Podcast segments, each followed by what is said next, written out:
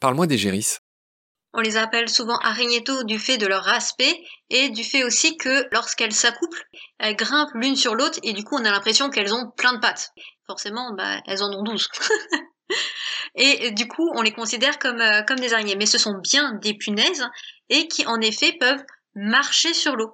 En fait, elles ont des très longues pattes, du coup qui élargissent la surface de contact avec l'eau. Pareil, elles ont des poils sur les pattes, des poils hydrophobes qui permettent en fait d'élargir la surface de contact avec l'eau et elles ont une petite substance un peu graisseuse qui ne se mélange pas avec l'eau. C'est comme quand tu fais l'expérience à la maison de mélanger euh, de l'huile avec de l'eau. Bah ça se mélange pas et l'huile remonte. C'est exactement ce principe-là.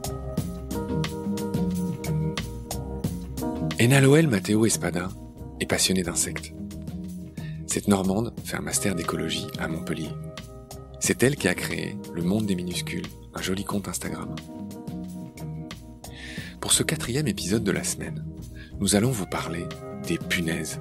Et s'il vous plaît, ne vous enfuyez pas. Vous allez apprendre beaucoup de choses.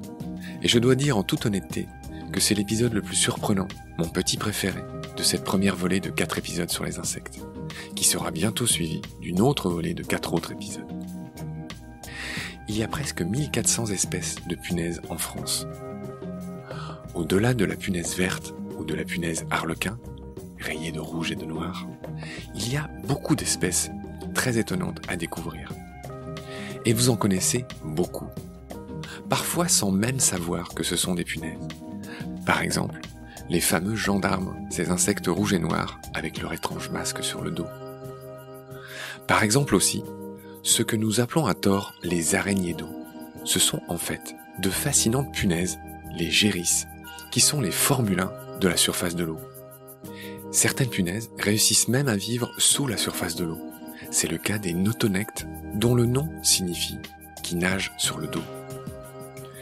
Et grâce à NaLOL, vous allez aussi connaître les espèces les plus mimétiques du monde, de celles qui ressemblent à des petites graines d'épis de graminées ou à de vieilles graines fripées. Voyage au pays des punaises. Laissez vos a priori au vestiaire et rejoignez-nous. Salut Ena. Salut Marc. Je te retrouve aujourd'hui pour parler des punaises qui appartiennent à l'ordre des hémiptères qui se subdivisent en deux sous-ordres que je vais te laisser me dire pour replacer un petit peu cette famille. Alors, les hémiptères, ils sont caractérisés par un rostre piqueur-suceur. Donc le rostre, c'est une espèce comme de petite trompe et qui va permettre de s'introduire par exemple dans les tiges des végétaux pour sucer la sève. Ils sont divisés en deux sous-ordres, les hétéroptères, qui regroupent du coup nos fameuses punaises, et les homoptères, qui regroupent pas mal d'insectes différents, comme les cigales, que vous connaissez, les cicadelles, qui sont de tout petits insectes, les pucerons, les membres acides, ou même les cochenilles. C'est drôle, je salue les membres acides qui est un peu la, mascotte de tous nos épisodes parce que tu as fait une très belle photo euh, sur ton compte Insta qui s'appelle Le Monde des Minuscules, qui est connu. C'est comme ça que je t'ai connu la première fois. Je me suis dit, ah mais c'est génial ces photos. Et bref, euh, je suis tombé amoureux d'une photo de membre acide bison qui s'appelle réellement comme ça, toute verte, là, magnifique, qu'on voit sur ton compte euh, Instagram auquel je renvoie nos auditorices. Ena, en préparant l'émission, j'ai vu que les punaises, euh, pour aller du général au particulier comme d'habitude, sont des insectes hétérométaboles. C'est encore un nom compliqué, mais qui est très intéressant. Je veux que tu m'expliques ce que c'est. On va raconter une belle histoire euh, en expliquant ce mot. Alors, les insectes hétérométaboles sont ceux qui grandissent en mues successives et qui n'ont pas de stade larvaire très différent du stade adulte, comme par exemple pour le papillon avec chenilles, et papillons qui sont très différents. Là, la jeune punaise va ressembler en fait à une punaise plus petite et qui n'aura pas encore développé ses ailes. Et c'est au fur et à mesure des mues qu'elle va grandir, prendre ses couleurs définitives et les ailes qui vont grandir. Voilà, c'était, pardon de tous ces mots compliqués, mais encore une fois, derrière ces mots, il y a des processus, il y a des histoires qui sont racontées, et c'est pour ça qu'on le fait. C'est pas juste pour le plaisir de balancer des mots euh, de plus de trois syllabes. Et ce qui s'oppose aux insectes hétérométaboles, ce sont les holométaboles, et à l'inverse, ce sont les insectes qui changent du tout au tout, comme l'exemple que vous connaissez tous, c'est le papillon la chenille devient un papillon, la larve ne ressemble pas du tout à l'adulte, et ça, ça s'appelle les holométaboles comme les papillons. Donc nos punaises sont des hétérométaboles, nous avons vu cette distinction. Et euh, voilà, je, voudrais que tu m'expliques combien il y a d'espèces dans le monde et combien il y en a en France. Alors dans le monde, il y a 38 000 espèces et en France, il y a quand même 1380 espèces. Donc c'est pas mal.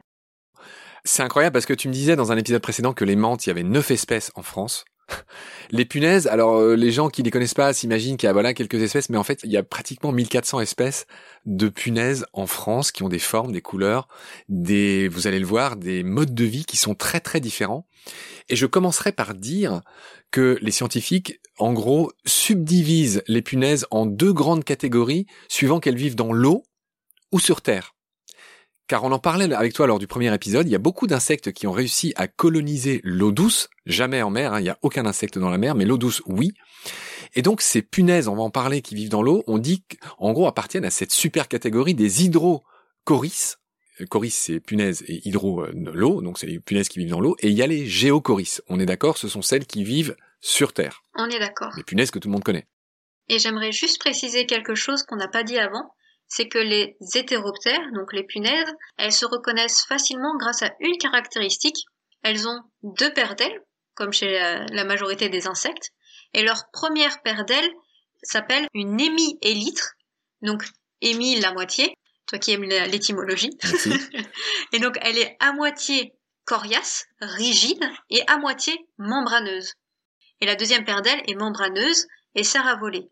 C'est-à-dire qu'ils ont euh, utilisé un peu la technique des coléoptères, une partie rigide pour protéger la deuxième paire d'ailes, mais en même temps une petite partie qui est membraneuse, et comme ça, ils se servent de leurs deux paires d'ailes pour voler à l'inverse des coléoptères. Je savais que j'ai eu raison de t'appeler. Ena, c'est une question qui m'est restée après que j'ai préparé l'émission pendant plusieurs heures hier soir et tu viens d'y répondre. Donc je te remercie beaucoup.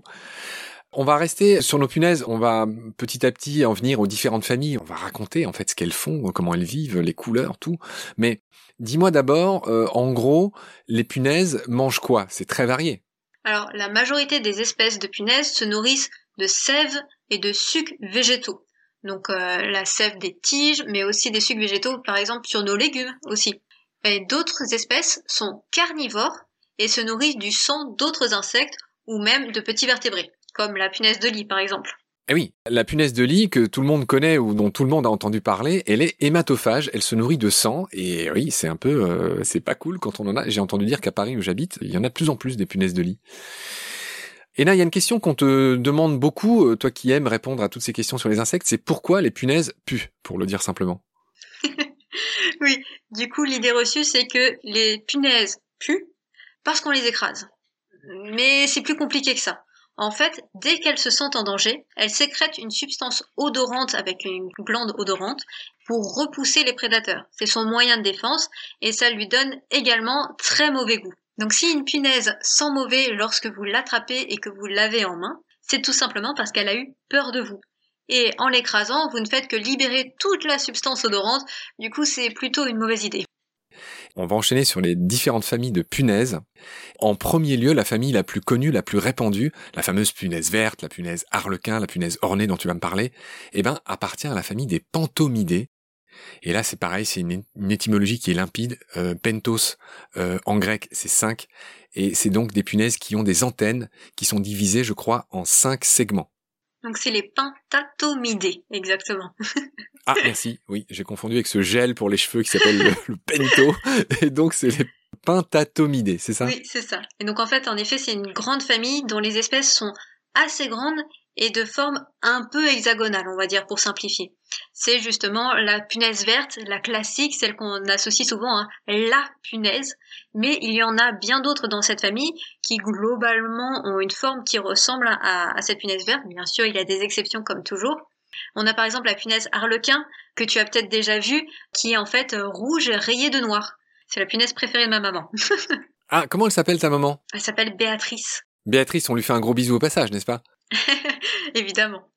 Et il y a également la punaise ornée, donc Eurydema ornata, et toutes les espèces du genre Eurydema, en fait, sont rouges avec un motif un peu de masque africain. Et elles sont super jolies. Et elles sont assez communes, on peut en trouver facilement, et vraiment, ça, réconcilie un peu avec l'aspect des punaises toutes vertes ou toutes brunes, et il y a vraiment des, des espèces incroyables. On va enchaîner sur la deuxième famille de punaises qui s'appelle les réduves et qui sont justement des carnivores. Ce sont des vampires, elles sucent le sang et la chair des proies qu'elles attaquent. Comme par exemple, je crois que tu m'as cité l'exemple de Rhinocoris. Parle-moi des réduves. Ah oui, je signale juste que réduve vient du latin reduvius qui signifie dépouille, ce qui indique bien euh, le résultat de leur opération après qu'elles aient sucé le sang de leur proie, les réduves. Les réduves, je voulais en parler parce qu'elles sont très différentes des autres punaises dans leur euh, alimentation. Ce sont des espèces carnivores, comme tu l'as dit, et elles s'attaquent à d'autres insectes. Du coup, le rostre piqueur-suceur qu'elles ont, il est beaucoup plus épais pour pouvoir transpercer les carapaces et la chair de leur proie. Du coup, les réduves, euh, alors elles sont pas très courantes, on n'en voit pas souvent, mais si vous prenez une réduve dans les mains et que vous la serrez un peu et qu'elle se sent en danger, pour le coup, elle, elle peut euh, vous piquer avec son rostre et ça peut transpercer votre peau et être douloureux, un peu comme une euh, douleur de piqûre de guêpe. D'accord, ça c'était les réduves, effectivement, je crois que j'en ai jamais vu dans ma vie, j'essaierai d'être plus attentif. On va enchaîner sur une autre famille, si tu veux bien. Euh, on va parler, alors là je suis ravi, on va parler des géridés. Et les géridés, c'est la famille des géris. Et les géris, c'est ce que tout le monde connaît, tout le monde appelle ça les araignées d'eau. Ce sont ces insectes qui courent très très vite à la surface de l'eau. Parle-moi des géris. On les appelle souvent araignétos du fait de leur aspect et du fait aussi que lorsqu'elles s'accouplent, elles grimpent l'une sur l'autre et du coup on a l'impression qu'elles ont plein de pattes. Forcément, bah, elles en ont douze. et du coup on les considère comme, euh, comme des araignées. Mais ce sont bien des punaises et qui en effet peuvent marcher sur l'eau. En fait, elles ont des très longues pattes, du coup qui élargissent la surface de contact avec l'eau. Pareil, elles ont des poils sur les pattes, des poils hydrophobes qui permettent en fait d'élargir la surface de contact avec l'eau et elles ont une petite substance un peu graisseuse qui fait que justement bah, qui ne se mélange pas avec l'eau. C'est comme quand tu fais l'expérience à la maison de mélanger euh, de l'huile avec de l'eau. Bah ça se mélange pas et l'huile remonte. C'est exactement ce principe-là. Tu l'as bien dit, je le résume, euh, les géris ont des poils hydrofuges au bout de leurs pattes et ça illustre ce qu'on appelle en science l'effet lotus. L'effet lotus, en fait, chacun entrevoit ça, même sur des feuilles de chou, mais, mais sur ces fameux lotus qui poussent à la surface de l'eau. En fait, les gouttes ne peuvent pas euh, tenir. Elles ruissellent direct, en fait. Et l'effet lotus, c'est drôle, il a eu toute sa place dans ma première saison de Baleine sous gravillon, puisque euh, c'est quelque chose qui est très étudié en matière de biomimétisme. L'effet lotus euh, permet à la plante d'être auto-nettoyant. Ces surfaces-là, en fait, l'eau qui ruisselle tellement bien là-dessus entraîne toutes les poussières, toutes les saletés. Et c'est donc les applications qu'on recherche avec ce, fameux effet lotus. Je reviens à nos géris, ils utilisent ces mêmes propriétés de, l'effet lotus et donc ces fameux poils hydrofuges qui lui permettent de tenir euh, sur l'eau sans transpercer la surface. Donc les géris sont un peu des Formule 1 des mares. Hein. Un géris euh, va à 1,5 mètres par seconde par seconde peut parcourir 5,4 km à l'heure. Donc ce sont des animaux extrêmement rapides. Explique-moi comment ils se déplacent. Eh ben, en fait, ils glissent sur l'eau par à coup. C'est très rigolo à voir, un peu comme des patineurs. Et en fait, les deux pattes arrière servent à se diriger et les deux pattes médianes, donc celles du milieu, sont les plus longues et servent à avancer. En gros, c'est un peu comme s'ils ramaient, quoi. Oui, voilà, avec ces pattes du milieu. Exactement. D'accord. J'ai appris en préparant l'émission que les géris, animaux qui me fascinent depuis que je suis môme, euh, peuvent communiquer par des petites vagues. Je sais pas si tu l'as vu. Euh, non, ça je l'ai jamais observé. Alors, je ne sais pas si ça s'observe, mais ces insectes qui vivent à la surface de l'eau sont évidemment très sensibles à leur milieu. Ils passent leur vie sur la surface de l'eau, et apparemment ces insectes sont extrêmement sensibles à tout ce qui, un peu comme une toile d'araignée finalement, tout ce qui vibre à la surface de l'eau, et ils sont capables de communiquer, euh, j'ai lu, par des vagues. Voilà, je, le signale au passage. Et il y a un dernier fait que je voulais signaler sur les géris, sur ce qu'on appelle à tort les araignées d'eau, c'est qu'il existe une espèce qui s'appelle Allobatus sericeus, qui est une espèce un peu moderne qui vit sur les détritus plastiques qu'on trouve dans ce qu'on appelle les gires, ce qu'on appelle aussi la plastisphère. J'en ai parlé avec euh, Nelly Ponce qui a écrit ce beau livre Océan plastique. Enfin bref, on trouve des insectes qui vivent, qui ont élu domicile dans ces gires et qui sont des cousins euh, des géris, Allobatus sericeus. Comme quoi, c'est un peu comme les grillons du métro parisien ou les souris. C'est les, insectes qui essayent de s'adapter à, leur nouvel environnement. Hein. Exactement. On continue euh, à explorer les différentes familles fascinantes de punaises chères euh, et naloël. On va parler d'un autre insecte d'eau. Hein. J'ai dit les punaises, euh, il y en a qui vivent sur Terre, les géocoris, et celles qui vivent dans l'eau. Et là, on est dans cette super famille des hydrocoris, celles qui vivent dans l'eau. Et c'est pareil, la suivante a un nom fabuleux, c'est la notonecte. La notonecte, alors étymologie toujours, noto le dos, nectos nage, donc la notonecte, ceux qui connaissent un peu cet insecte, et c'est ton cas, savent que la notonecte nage sur le dos. Oui, c'est ça. Donc c'est la famille des notonectidés, donc ça se ressemble beaucoup, c'est facile à se souvenir. On la trouve en fait souvent dans les points d'eau, donc les mares ou les flaques d'eau. Moi j'en avais dans mon jardin, dans la mare de mon jardin. Et c'est vraiment des insectes qui vivent pour le coup sous l'eau, pas comme les gérisses qui marchent sur l'eau, là c'est vraiment sous l'eau et qui nagent sur le dos avec les pattes vers le haut. Et c'est très rigolo à observer et vraiment ils plongent rapidement donc c'est vraiment c'est vraiment intéressant à observer. Et je te conseille vraiment d'observer les insectes et leur comportement parce qu'il y a, il y a plein de choses à découvrir comme ça. Alors je l'ai fait pour le coup, hein, je connais pas aussi bien les insectes que toi, mais alors par contre je les ai beaucoup observés. Moi aussi j'étais curieux, les, les mares et tout ça, j'adore. Il y a mes tritons dedans et etc. Et donc il y a beaucoup de choses à dire sur la notonecte que j'avais déjà repéré à l'époque. C'est que la notonecte, elle a une pellicule d'air sur ses élytres qui lui permet de respirer. C'est-à-dire que en fait, au repos, elle est, euh, comment dire, euh, je vais dire un peu grossièrement, le cul qui touche la surface, ce qui lui permet de reconstituer, en gros, euh, son scaphandre de plongée, c'est-à-dire de reconstituer cette pellicule d'air avec laquelle elle respire. Tu me confirmes, c'est comme ça que ça se passe Ah ouais, c'est bien ça. Hein, ce sont des insectes, un petit peu comme les mammifères marins, ils sont obligés de revenir à la surface pour respirer. Donc la notonec qui est surnommée l'abeille d'eau, est très étudiée pour une autre raison que je vais pas détailler, qui me paraît assez complexe et moi-même j'ai pas tout compris, c'est que les yeux de la notonecte sont absolument fascinants.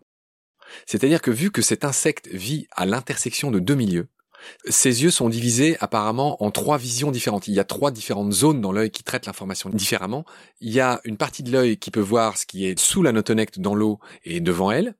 Il y a une autre partie de l'œil de la notonecte qui peut voir sur la partie miroir, enfin qui peut traiter de l'information sur la partie euh, réfléchi miroir de la surface de l'eau, et il y a une dernière partie de l'œil qui est capable de voir, de traiter l'information à travers tout ce qui est transparent, mais au-dessus d'elle. Oui, j'avais déjà lu des, choses là-dessus, et c'est vrai que comme euh, adaptation de la vision, euh, c'est assez incroyable, et ça lui permet de voir partout à la fois. Tant qu'on y est, moi j'aime beaucoup l'eau et donc euh, tout ce qu'il y a dans l'eau et donc les insectes d'eau. Est-ce que tu peux me dire un mot sur la neppe? Est-ce que la neppe, qui est un gros insecte avec un espèce de tube qui pareil va chercher, j'imagine, son air à la surface, est-ce que la neppe est une cousine de la notonecte? La neppe fait partie encore d'une autre famille, mais c'est bien une punaise beaucoup plus grande et avec euh, des pinces à l'avant qui sont assez impressionnantes. C'est vrai. Est-ce qu'on peut dire le nom de cette famille? C'est les népidés. D'accord. Je voudrais vraiment être complet sur ces insectes qui vivent dans l'eau. Dans les mares, on trouve aussi d'énormes insectes euh, noirs euh, bordés de jaune qui s'appellent les ditiques. Dis-moi un mot sur les ditiques et dis-moi tout de suite s'ils font partie de la même famille. Et en fait, non. Alors, en fait, ils font pas partie de la même famille, mais ils font même pas partie du même ordre. Les ditiques sont des coléoptères, ils ont une carapace. Les ditiques sont des cousins des coccinelles et des scarabées. Voilà, exactement. Ils ont leur première paire d'ailes qui est des élytres coriaces, et donc euh, ce sont des coléoptères. Et ils sont euh, prédateurs et ils se nourrissent entre autres de nos larves de libellules qu'on aime tant. Formidable. Euh, on va continuer à explorer le monde des punaises et on va parler d'une punaise que tout le monde connaît. Il s'agit des gendarmes, les fameux gendarmes. Ces punaises rouges avec des masques africains. Enfin, c'est incroyable le motif qu'il y a sur le dos des gendarmes. Je te laisse dire son petit nom latin. Pyrocoris apterus, et en fait, euh, il a beaucoup de noms français, donc gendarme, cherche midi, etc. Et euh, j'en profite pour rappeler en fait que c'est pour ça que euh, entre scientifiques, on parle avec des noms latins, donc Pyrocoris apterus, comme ça tout le monde sait de quoi on parle, quelle que soit la langue utilisée. Le gendarme, du coup, il est très commun dans nos jardins, et c'est une punaise, elle aussi, malgré le fait qu'on l'associe pas forcément à ça parce qu'elle est allongée et surtout elle a des ailes très très courtes, elle ne peut pas voler. Si tu regardes un gendarme, Marc, tu vois que les ailes ne vont pas jusqu'au bout de l'abdomen, elles s'arrêtent bien avant. D'ailleurs, c'est ce que me raconte l'étymologie. Pyrocoris apterus, ça veut tout simplement dire la punaise rousse. Hein, pyro, ça veut dire roux ou rouge euh, en grec. Apterus, qui n'a pas d'ailes. Donc l'étymologie me l'avait dit avant que tu me le dises toi. Mais techniquement, elle a des ailes, mais elles sont juste réduites. Oui, en effet, et tu as très bien dit qu'elle pouvait pas voler. Je voulais revenir sur ces noms. Elle a plein de noms, parce que comme tous les animaux connus, il a plein de noms. Donc gendarme, diable, cherche midi. Je m'arrête sur cherche midi. En fait, il s'appelle cherche midi parce que cet animal est attiré par le soleil au zénith. J'imagine que c'est pour se chauffer Tous les insectes, enfin la majeure partie des insectes sont thermophiles et donc sont euh, attirés par la chaleur et ont besoin de chaleur pour vivre. Donc pas étonnant qu'il s'appelle le cherche midi puisque c'est à midi que ça tape le plus fort et donc c'est là qu'on les voit le plus et le mieux. Voilà. Maintenant, pourquoi il s'appelle diable, soldat, pompier, punaise rouge de feu, etc. Eh ben, c'est parce que, ça je sais pas si tu le savais, ça vient de l'habit des gendarmes, mais pas d'aujourd'hui, du XVIIe siècle. En effet, ils étaient habillés un peu comme eux, à base de rouge et de noir. Et donc leur nom vient des gendarmes et de l'uniforme des gendarmes, non pas d'aujourd'hui, mais du XVIIe siècle. Voilà. Et c'est drôle parce qu'un autre nom du gendarme, c'est le Suisse, ou encore même le soldat. Et voilà, parce que les soldats suisses, euh, à cette époque, euh, s'habillaient euh, en rouge et noir, comme dirait Jeanne Masse. J'avais déjà lu cette anecdote, mais je me en souvenais plus. Merci de me l'avoir rappelé. Ah bah tu vois. Alors, parle-moi du masque africain du gendarme, c'est incroyable, à quoi ça sert de tels motifs? Bah, toujours dans les, couleurs rouge et noir, on est toujours dans les couleurs aposématiques qui servent à prévenir les prédateurs d'un potentiel danger. Après, le motif de masque africain en lui-même, je... Est-ce que les points figurent Parce que c'est vrai qu'on dirait vraiment un masque africain avec des yeux. C'est un peu comme ces papillons qui ont des, on dirait des, des yeux de hibou sur leurs ailes. Oui, pour le coup, chez les papillons, c'est vraiment la raison. En fait, comme les yeux sont énormes sur les ailes, on pourrait croire que le papillon est en fait un animal beaucoup plus gros que ce qu'il n'est. Alors que pour le coup, sur le gendarme, c'est une différence qui est moins importante entre ses yeux véritables et les points qu'il a sur le dos. Mais c'est peut-être une des raisons en effet. J'avais noté plein d'autres choses sur les sur les gendarmes qu'on va laisser. Euh, ils sont polyphages, ils vivent en groupe. C'est vrai qu'on les voit souvent en groupe, hein, contrairement à d'autres punaises. Oui, totalement. Que ce soit quand ils sont jeunes ou quand ils sont adultes, ils sont souvent en tas. Ils s'entassent. J'ai noté qu'il raffolait des graines de rose trémière. Il mange plein d'autres choses, mais apparemment il mange surtout des graines. Hein. Les gendarmes, ils sont, ils sont pas euh, carnivores. Non, non. On va finir cet épisode sur les punaises, chère Ena, en mentionnant d'autres espèces. Euh, tu as tenu à parler du tigre du platane. Alors le tigre du platane, c'est une punaise que j'adore et qu'on trouve, comme son nom l'indique, sous l'écorce des platanes et qui a un aspect un peu de dentelle. C'est la famille des Tingidés cette punaise, elle est toute blanche et euh, d'aspect un peu alvéolé. Et vraiment, on dirait un petit napperon. C'est vraiment un, petit bijou à voir à la loupe. C'est incroyable. J'irai voir sur l'écorce des platanes. Ensuite, tu as tenu à parler de Vilpianus. Je ne sais pas si je prononce bien, qui ressemblerait à une graine fripée, pour le coup. Moins jolie, peut-être. Oui, Vilpianus galli. Pour le coup, euh, il n'y a pas de nom vernaculaire, donc ça sera que en latin. et qui a vraiment un aspect, donc euh, c'est une petite boule fripée. C'est vraiment ça, et donc ça ressemble à une graine, et même en la cherchant, en la cherchant, en la cherchant, elle est très difficile à voir. C'est un champion du mimétisme. Exactement. Tu m'as noté aussi Chlorosoma shillingi, qui ressemble, elle, à une graminée. Ah oui, je m'en souviens, ces deux-là, tu les as mis dans ton expo photo que tu as faite chez nous à Baleine sous Gravillon. Oui, c'est ça. Chlorosoma shillingi, elle est beige, et elle est très fine et très allongée. Un peu comme la forme d'un géris, on va dire, pour ceux qui connaissent. Du coup, sur les épis de, graminées, bah, elles se font complètement dans la masse. Même à 3 cm sur tes photos, enfin vraiment, je crois que j'ai dû chercher pendant 5 secondes pour voir l'insecte qui était pourtant sous mon nez en gros plan. En fait, j'en ai vu une bouger, c'est comme ça qu'elle a attiré mon regard. Je l'ai prise en photo de dessus, où en effet on la distingue à peine, et sur le côté où on les voit en fait, on voit leurs pattes et le fait qu'elles sont complètement surélevées par rapport à l'épi de graminée et euh, on voit bien la différence et que c'en est pas du tout un en fait et que c'est bien une punaise qui se fait passer pour. Tu as tenu à me parler aussi d'un autre insecte, je crois voir ce que c'est, j'en ai déjà vu, c'est Hydrometra stagnorum et c'est en, en, gros tu m'as dit que c'était une sorte de géris allongé, c'est ça? Ouais, c'est ça. Donc comme les géris, les hydromètres, donc c'est une famille à part entière, vont marcher sur l'eau mais en fait, ils sont extrêmement fins et très allongés et ressemblent un peu à des bâtons. Ça fait vraiment penser à des phasmes qui marchent sur l'eau. Ils sont bien plus fins et élancés que les gérisses et leur tête est très très très très très allongée avec leurs yeux au milieu de la tête, donc euh, au milieu d'un segment. L'hydromètre. Ah oui, c'est drôle. Ensuite, euh, j'ai noté la punaise cuirassée. Oui, Coptosomas cutellatum. Et en fait, c'est une punaise qui ne ressemble pas à une punaise, encore une fois, mais là c'est encore pire, elle ressemble à un petit coléo. C'est pour ça qu'on l'appelle la punaise cuirassée, c'est-à-dire qu'elle est très globuleuse et euh, qu'elle est très brillante aussi. On dirait en fait qu'elle a des élytres et en fait, bah, c'en est pas puisque c'est une punaise.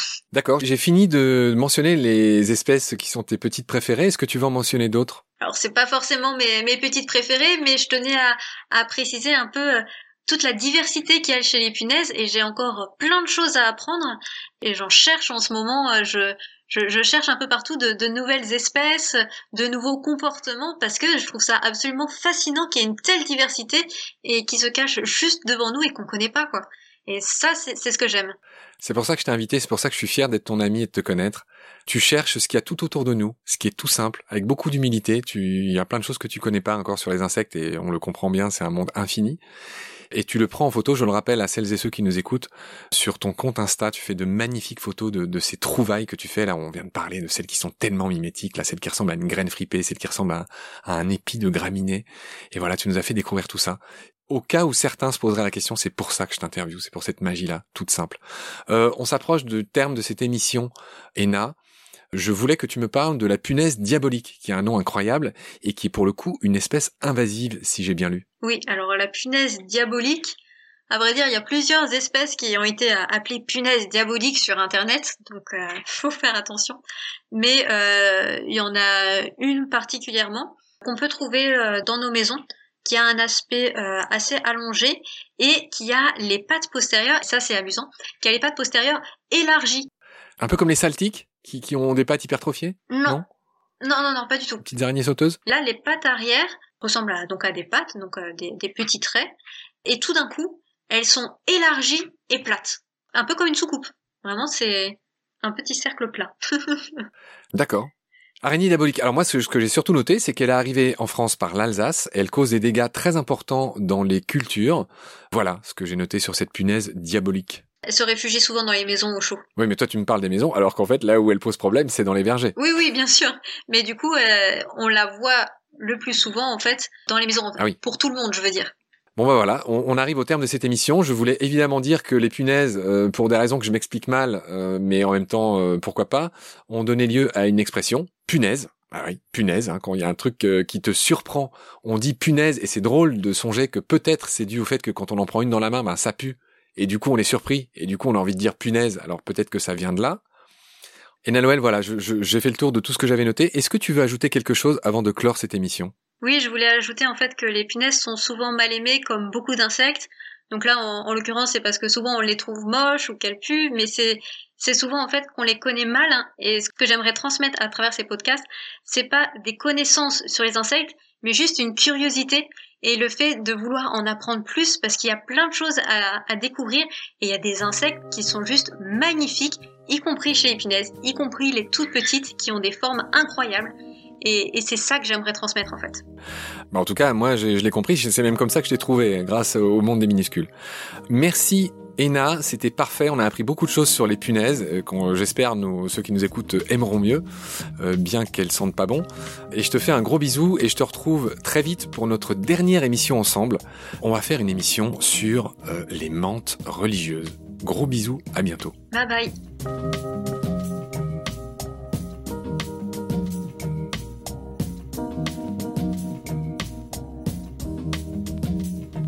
C'est la fin de cet épisode. Merci de l'avoir suivi. Merci de partager le lien de Baleine sous Gravillon et de vous abonner si vous avez aimé. Des étoiles et des avis sont la meilleure manière de nous aider. Si à tout hasard vous écoutez l'émission sur Apple Podcast, c'est-à-dire sur iPhone, ces avis anonymes, rédigés en quelques secondes, sont très importants. Au-delà de la gloriole, ils nous permettent en effet d'être plus avantageusement suggérés dans les moteurs de recherche. Nous n'avons qu'une trentaine d'avis pour l'instant, alors que vous êtes des milliers à nous écouter chaque semaine. Je prie humblement les auditorices de prendre ces 20 secondes pour ce petit coup de pouce. Grand merci par avance. Celles et ceux qui le souhaitent peuvent aussi nous aider en faisant un don, même minime, sur le site Tipeee je refuse de faire de la pub pour préserver notre indépendance et votre confort d'écoute. Mais ce podcast indépendant est fait sans aucune aide. Il n'est pas monétisable et j'y consacre 200% de mon temps. En attendant de trouver un partenaire auquel je lance un appel, et avant de devoir bientôt arrêter Baleine sous Gravillon faute de financement, je remercie du fond du cœur les abonnés et les futurs partenaires qui peuvent nous aider.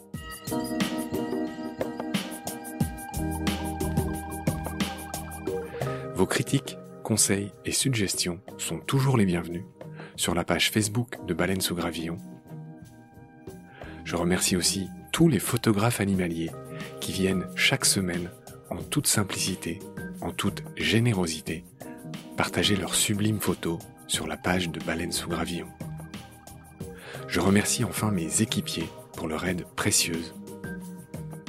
Sans oublier Félix Labande, l'auteur sud-africain de la chanson du générique. Je vous retrouve très vite pour un nouvel épisode. Et d'ici là, prenez soin de vous et de ce qu'il y a autour de vous.